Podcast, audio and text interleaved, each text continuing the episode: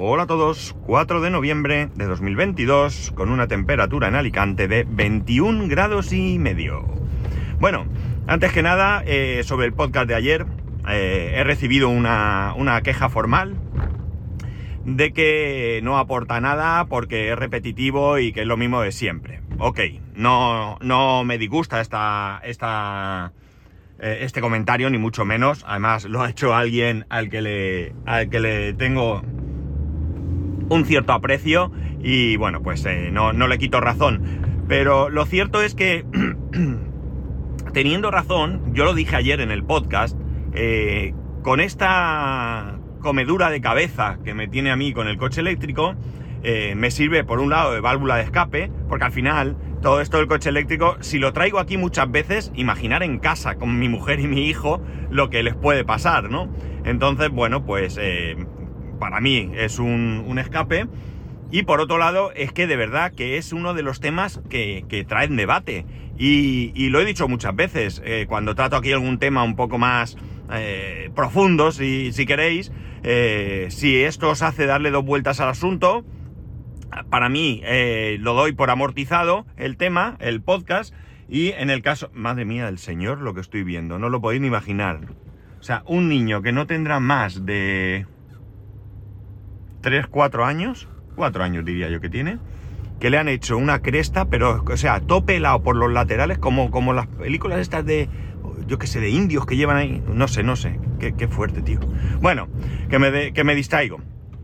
Pues eso, que si os hace darle dos vueltas, estupendo. Y si esas vueltas las dais en el grupo de Telegram o me las hacéis llegar, mucho mejor.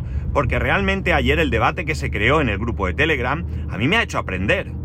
Por ejemplo, sin ir más lejos, eh, se comentó el tema del GLP. Yo no tengo ni idea, mejor dicho, no tenía ni idea de cómo funcionaba el GLP. No es que ahora tenga un máster, pero esas dudas que a mí me surgían, eh, me las resolvisteis en el grupo. Por lo tanto, ya digo, para mí eso es lo que vale. Y bueno, pues hasta que el tema del coche eléctrico salga en algún momento, pues me vais a tener que aguantar. Y ya está, y lo siento mucho, pero es que eh, es, esto es lo que hay, vamos. Bueno, dicho esto, es lo mismo que el tema del servidor. Os hablo del servidor, a algunos no os interesa y, eh, bueno, pues eh, cortáis o me aguantáis por aquello del que dirán, eh, como hago yo. Yo hay veces que de los podcasts que escucho que el tema no me termina de interesar, pero bueno, lo escucho y ya está. O no, o lo quito. Pero bueno, la cuestión es que hoy quiero hablaros un poco de en qué momento me encuentro con el tema del servidor. Eh, qué partido le estoy sacando, eh, qué cambios he hecho a nivel incluso conexión de internet, eh, porque he tenido un cambio también que lo solicité el lunes, creo recordar, y ya es efectivo. Y, bueno, pues poco poneros al día con respecto a qué es lo que estoy haciendo y cómo. Y si luego me da tiempo que no me enrollo mucho, pues os contaré otro, otra cosilla. La cuestión es que, bueno, eh, como ya sabéis, he tenido en casa del servidor mucho tiempo, luego lo he tenido parado y demás, y no hace mucho me dio por volver a darle al, al mismo. Finalmente, eh, uno de, los dos discos duros de 4 teras que tenía, uno me daba problemas y no podía, no podía, no había manera de usarlo. Y terminé sacando el otro disco de 4 teras que lo había metido dentro del Time Capsule para hacer las copias de seguridad con Time Machine del Mac y lo he, lo he utilizado.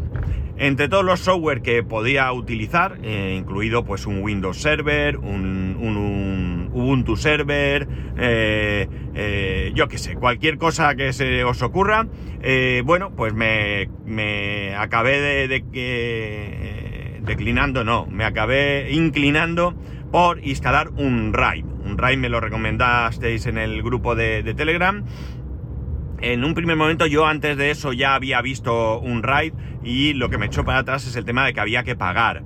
Había que pagar y bueno, es cierto que tiene un periodo de prueba de 30 días, pero se me hizo un poco cuesta arriba. El caso es que después de bla bla bla, de encontrar un grupo de Telegram, por cierto, grupo de Telegram que ha migrado a Discord para mi disgusto, no porque no me guste Discord, sino porque es otro sitio al que hay que ir para mirar y al final es un poco, un poco rollo y no tengo tiempo. De hecho, eh, yo estaba en el grupo de Telegram de Milcar, eh, migró a Discord y ni siquiera he entrado, porque es que no tengo tiempo de entrar ahí. Y con esto me pasa igual. Sigo mirando el grupo de Telegram de Unride, que casi no se publica nada, y sé que en el otro lado, en Discord, hay muchas cosas, pero no llego. Bien. La cuestión es que me instalé, eh, bueno, tuve algún problemilla para instalarlo, lo intenté en un disco duro, no mentira, no se puede instalar en disco duro, esto era otra cosa. Eh, al final lo instalé en un pendrive, me dio problemas, lo instalé en otro, tal, al final, bueno, lo conseguí. Eh, un RAID tiene que arrancar desde un pendrive, no hay otra. No hay mucho problema porque en el pendrive guarda solamente el sistema operativo y por supuesto su configuración. Pero si te haces una copia de seguridad, puedes tener preparado eh, otro pendrive o ni siquiera tenerlo preparado. En un momento dado te lo generas, se pone la configuración y tiran villas, ¿no? Es bastante, bastante sencillo de poner en marcha. E incluso tú puedes coger y ocasionalmente coges, apagas, sacas el pendrive, haces una, una imagen de ese pendrive y bueno, ¿qué puede pasar? Pues que alguna cosa en una semana, eh, si pierdes, se, estropea, se rompe, se corrompe ese pendrive, pues tú lo cambias, perdón, eh, lo generas de nuevo y ya está. Y pues eso, por lo que en esa semana hayas podido modificar a nivel configuración, sería lo que tendrías que, eh, que revisar. Pero ya está, no tiene más, es bastante sencillo.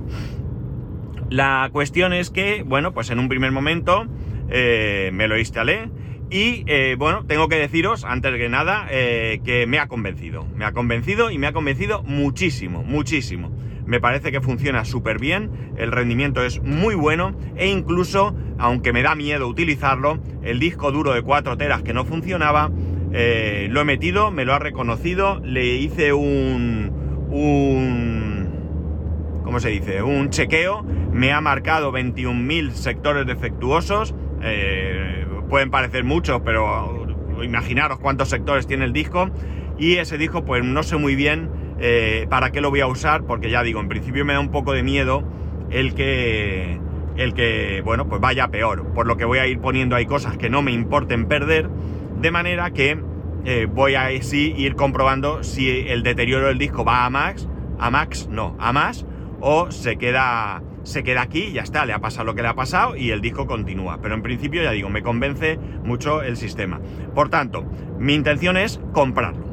Mi intención es comprarlo y mi intención es comprar la licencia más económica. ¿Por qué la más económica? Porque es suficiente para mí. Las licencias se diferencian no porque unas hagan más cosas que otras, sino porque unas permiten más dispositivos que otras, por decirlo de alguna manera. Es decir, no sé ahora mismo las diferencias, ¿vale? Y esto lo voy a decir eh, por decir algo que pueda ilustrar lo que estoy diciendo. Pues a lo mejor con la licencia básica puedes tener 10 discos duros y con la siguiente puedes tener 20 y con la siguiente 30. Me invento, ¿eh? Ya digo que no, que no es esto necesariamente. La licencia básica vale 59 euros y pico, creo, o 59 euros. Y ya digo, para mí es eh, muchísimo más que suficiente. Entonces, bueno, mi previsión de comprarla está ahí. Pero ¿qué ocurre? Que eh, han publicado que va a haber descuentos por el Black Friday. Entonces me voy a esperar. Me voy a esperar porque, oye, por poco que sea el descuento, pues en vez de 59 me cuesta 54, pues 5 euros a la buchaca. Con lo cual eh, me voy a esperar. Lo que no sé es cuándo me caduca estos 30 días de prueba. Entonces tengo que eh, mirarlo primero porque eh, parece ser que si tienes estos 30 días, eh, o sea, si caducan, puedes solicitar 15 más. La intención es, pues eso, esperarme a Black Friday para comprarla en ese momento. Si el Black Friday es antes de que me caduque la, que me caduque la licencia, pues perfecto, no hago nada, me espero y chimpún. Si es después, pues veré de solicitar esos 15 días o lo más también que puedo hacer es que, como ahora mismo el sistema no es 100% productivo, lo que puedo hacer es eh, esperarme que caduque la licencia y luego comprarla. ¿Qué ocurre? Que no sé qué pasa si caduca la licencia. No sé si eso se queda en stand-by, si no lo puedes usar, si de repente eh, luego le metes la licencia y, vuelves al estado anterior. No lo sé. Es otra cosa que tengo también que comprobar para ver qué, pasa. Todo esto no lo he comprobado porque sigo teniendo tiempo y porque el rato que le dedico lo dedico a otras, a otras cosas. Bien, de momento ya digo, lo tengo instalado, lo tengo configurado. ¿Y qué he hecho? Pues mirar, de momento, como me pasaron dos series, que ya os lo comenté, las he cascado allí, complex y eh, funcionando. ¿Qué más he hecho? Eh, he instalado Home, Home Assistant, aunque no lo tengo configurado. Home Assistant es otra de esas cosas que me, que me, interesa poner en marcha y que siempre lo hago a salto de mata, un poco cojo, pero a ver si en esta ocasión ya le meto caña y a funcionar. Más cosas. Eh, una cosa que tenía mucho, mucho, mucho interés era en volver a tener mi VPN. Eh, ya sabéis que es una VPN, eh, algunos porque tenéis conocimiento, otros porque me habéis escuchado, pero básicamente, y lo repito aquí por si hay alguien nuevo que no lo sabe, una, una VPN no es otra cosa que una manera de hacer un túnel, ¿vale? Entre un dispositivo que se encuentra fuera de tu, de tu red, fuera de tu casa, por decirlo de alguna manera, y ese servidor VPN. Por ejemplo, pues cuando te conectas desde un hotel, desde un aeropuerto, tú ahí estás conectándote a una red peligrosa. ¿Por qué? Porque está abierta, hay muchas otras personas, gente que puede tener conocimiento y puede de alguna manera eh, ver qué estás haciendo, ¿de acuerdo? Cuando tú creas esa VPN, lo que haces es que cifras toda la información, es decir, la información cuando sale a internet sale ahí como sale, pero tú en este caso la cifras y va a tu servidor, al servidor de tu casa o de tu oficina o donde sea que lo tengas, o de una empresa a la que tú le pagas, ojo que también puede ser. Y tú, una vez que llega allí, entonces envía la información y tú la recibes y tal. ¿Esto puede hacer que la conexión sea lenta? Bueno, pues puede influir, ¿de acuerdo? Puede influir. Pero lo que ganas es mucha seguridad. A mí no se me ocurriría jamás mirar mi banco en una red wifi de un hotel, ¿de acuerdo? No se me ocurriría en la vida. Con este sistema tú lo puedes hacer. Bueno, la, la VPN me interesaba. Problema con el que me he encontrado el problema es que ya sabéis que estoy en Digi, con la que, con la, con la que estoy muy contento, muy contento, la conexión va muy muy bien, las descargas van de escándalo, eh, pero eh, tenía CGNAT, ya sabéis que es CGNAT, pero también para nuevos y para quien no lo sepa, CGNAT es una, una cosa que hacen muchas compañías hoy en día, como las direcciones IP eh, escasean, pues lo que hacen es que crean una red local con muchos usuarios y entonces la IP pública es una para todo el mundo. Y luego tú dentro de esa red en la que te encuentras, pues ya puedes ahí eh, navegar. La mayoría de servicios van a funcionar para la mayoría de la gente es suficiente porque incluso ya hay algunos eh, servicios, juegos y demás que ya contemplan esta posibilidad y no hay ningún problema. Pero ¿qué ocurre? Que si tú quieres tener un servidor, si tú quieres tener abrir puertos concretos, amigos, olvidaros de ello tenéis que tener una conexión fuera de CGNAT. Cada compañía lo hace de una manera. Hay compañías que no tienen CGNAT, hay compañías que tienen CGNAT, tú les pides que te saquen y te sacan, y luego tenemos la opción de eh, Digi. ¿Qué hace Digi?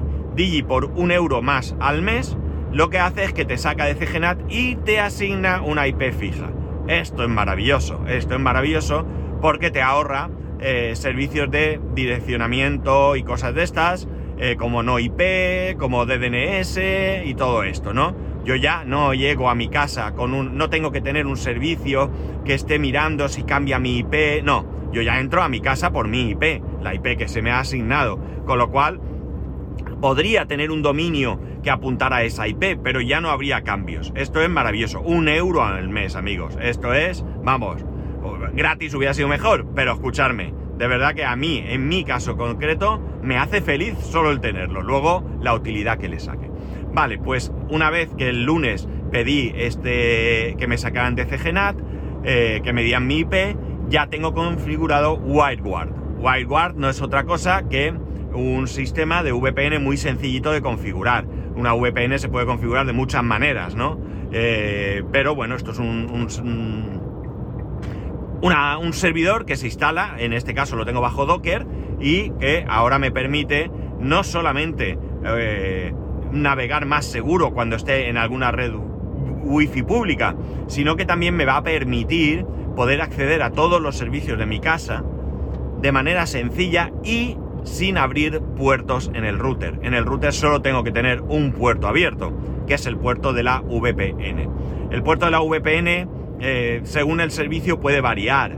En OpenVPN, por ejemplo, es el, eh, 1194, pero tú esto lo puedes cambiar. De esta manera, si tú en vez del 1194 pones el 48326, me invento uno cualquiera desde los 65.000 que, que hay, eh, pues todavía estás securizando un poco más. Esto no te garantiza nada, pero al final, bueno, pues has puesto ahí un candado más en la puerta. En, principio, un servicio VPN es un servicio seguro, si no, no tiene ninguna gracia todo esto. Con lo cual, desde ya, ya me está funcionando. Eh, tardan, me dijeron 24 48 horas. Realmente no sé cuándo he tenido eh, mi IP eh, disponible. Porque el mismo día que lo solicité, que por cierto lo solicité por chat, fue muy gracioso porque, bueno, ya a mí no me apetecía llamar, hablar con nadie y demás, y digo, bueno, lo intento por chat, esto eh, puede ser más sencillo. El caso es que yo me puse en contacto, estoy diciendo que lo hice el lunes, pero... No, no fue el lunes, no, no. Yo creo que fue el martes, que era fiesta. Sí, sí, sí.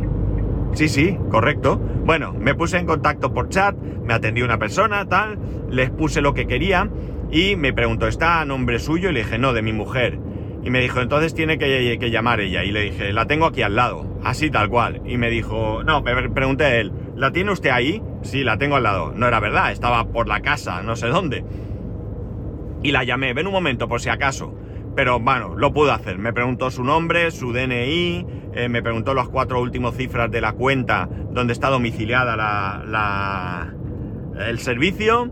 Y me dijo, ¿usted quiere esto, verdad? Sí, pues ya lo tiene, 24-48 horas. En ese momento me metí en, en, mi cuenta de Digi y ya aparecía que, me, que tenía como servicio el Digi Plus.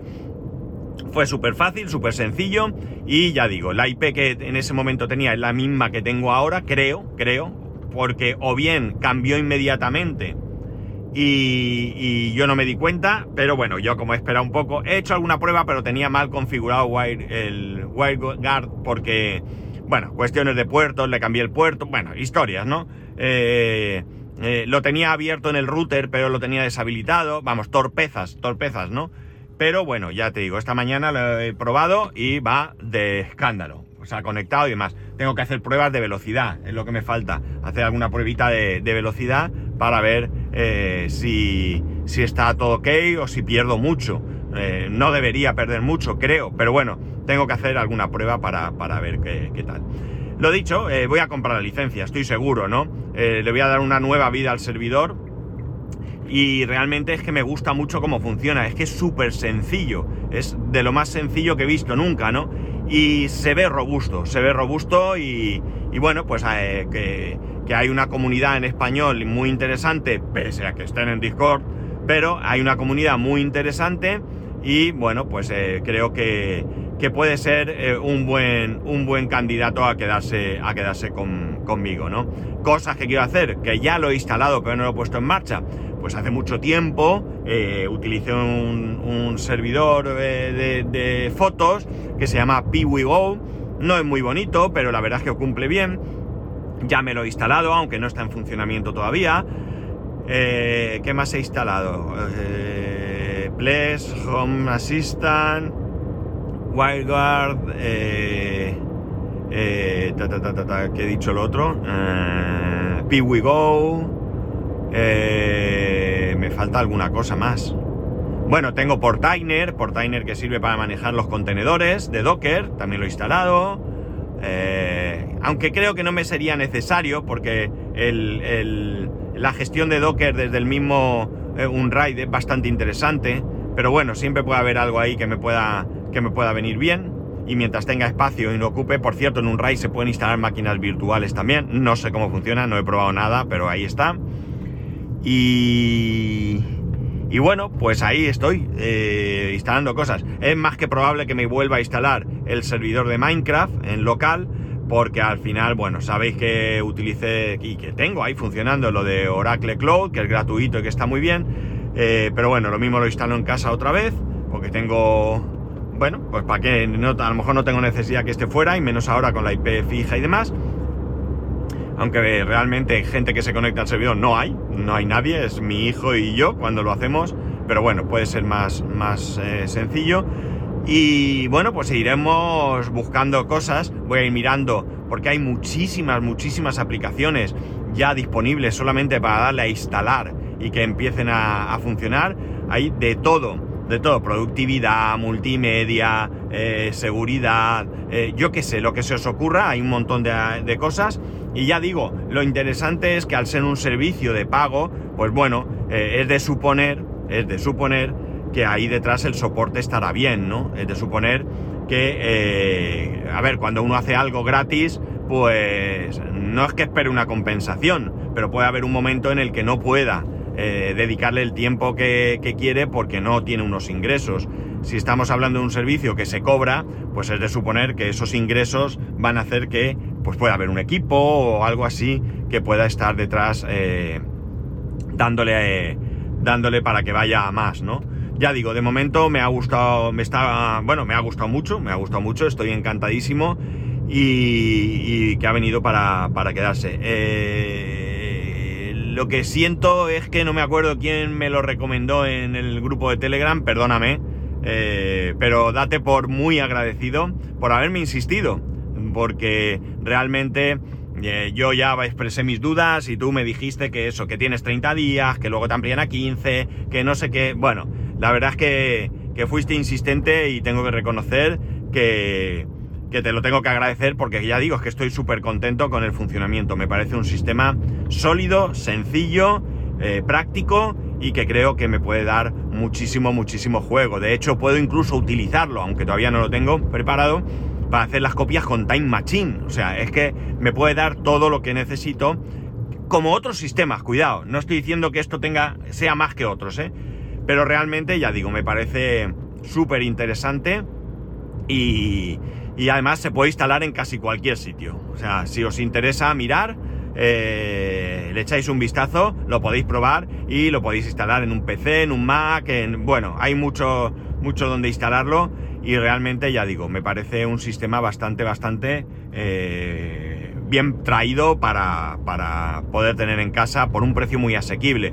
Porque si tenéis un ordenador, un, un ordenador con unas prestaciones más o menos, tampoco os creáis que va a hacer falta Ahora más falta más, eh, más prestaciones si vais a utilizar aplicaciones que requieran más. Por ejemplo, si vais a tener Plex transcodificando, pues necesitaréis un equipo más potente. Pero si queréis un sistema donde almacenar eh, fotos, documentos, etcétera, hacer copias de seguridad, domótica y demás, ya os aseguro que en un PC más o menos decente que tengáis por ahí arrinconado, lo podéis utilizar sin ningún tipo de problema. Coste cero, porque ya lo tenéis, ya tuvo su coste en su momento, pero ya lo amortizaríais como fuera. Y por otro lado, eh, la licencia básica son 59 euros. Dime tú a mí que, eh, que te compras por ahí por 59 euros. Evidentemente, un Synology va acompañado de su hardware y en este caso eh, tratamos de aprovechar lo que ya tenemos. Pero bueno, lo que quiero decir es que tiene un precio bastante bueno, que ahora en el Black Friday puede ser una oportunidad de comprarlo más barato, pero que para ello ya os poneros a probarlo, para que cuando llegue el momento del descuento tengáis claro si es para vosotros o no. Tampoco se trata de comprar por comprar. Ya está, no me da tiempo a otro, a otro tema. Eh, un raid, súper contento, contento, no, súper contento con un raid y ya digo, muchísimas gracias ah, por recomendármelo, por insistirme, porque, porque sí, es verdad que cumple las expectativas que, que tú tenías y, que me has trasladado porque... Porque sí, porque, porque de verdad que es que estoy súper, súper contento. Me queda mucho por aprender, ¿eh? No creáis. O sea, es un sistema sencillo, pero quieras que no, hay cosas que hay que, que, hay que pegarle vueltas. Y nada más, amigos, ya está. Eh, ya sabéis que podéis escribirme a arroba spascual, spascual arroba spascual.es, el resto de métodos de contacto en spascual.es barra contacto. Un saludo y nos escuchamos el lunes.